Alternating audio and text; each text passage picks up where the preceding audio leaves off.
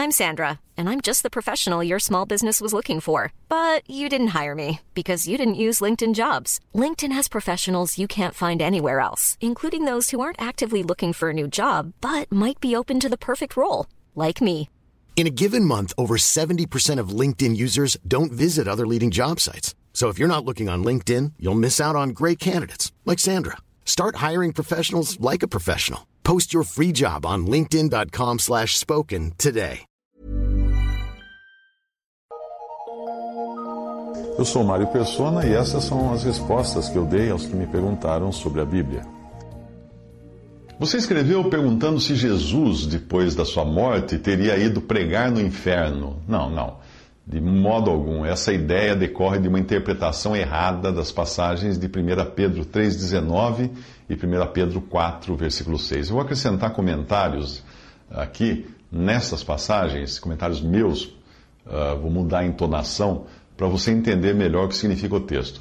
O texto diz assim: Porque também Cristo padeceu uma vez pelos pecados, o justo pelos injustos, para levar-nos a Deus, mortificado na verdade na carne, mas vivificado pelo Espírito, no qual Espírito também foi e pregou por intermédio de Noé aos espíritos que agora estão em prisão os quais, noutro tempo, foram rebeldes quando a longanimidade de Deus esperava nos dias de Noé, enquanto se preparava a arca, na qual poucas, isto é, oito almas, se salvaram pela água. Porque por isso foi, foi pregado o Evangelho também aos que hoje estão mortos, para que na verdade fossem julgados segundo os homens na carne, mas vivessem segundo Deus em espírito. Leia a passagem no original na sua Bíblia, uh, para comparar com essa que eu acrescentei meus meus comentários. Alguns acham que Jesus tenha descido ao Hades após sua morte para pregar os condenados. Mas por que ele faria isso? Que bem faria essa pregação aos que estão condenados?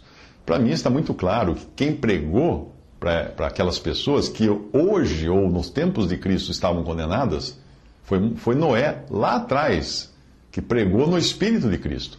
Não quer dizer que o Senhor tenha ido pregar em algum lugar entre a sua morte e ressurreição, como alguns acreditam.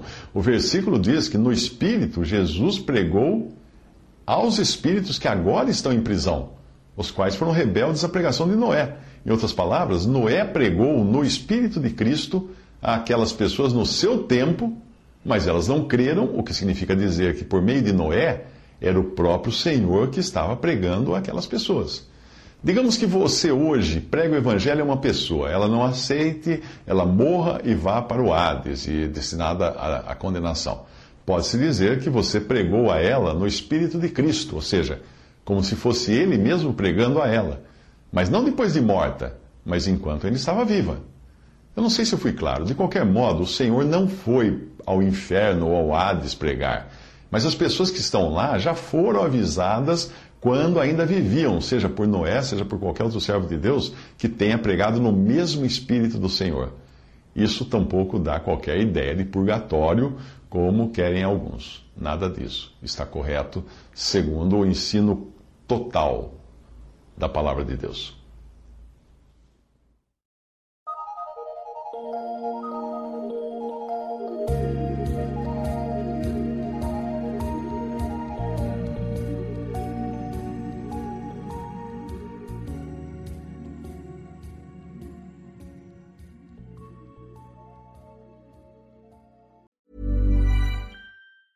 Need new glasses or want a fresh new style? Warby Parker has you covered. Glasses start at just 95 bucks, including anti-reflective, scratch-resistant prescription lenses that block 100% of UV rays.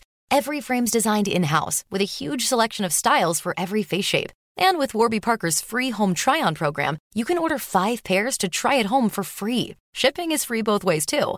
Go to warbyparker.com/covered to try 5 pairs of frames at home for free warbyparker.com slash covered.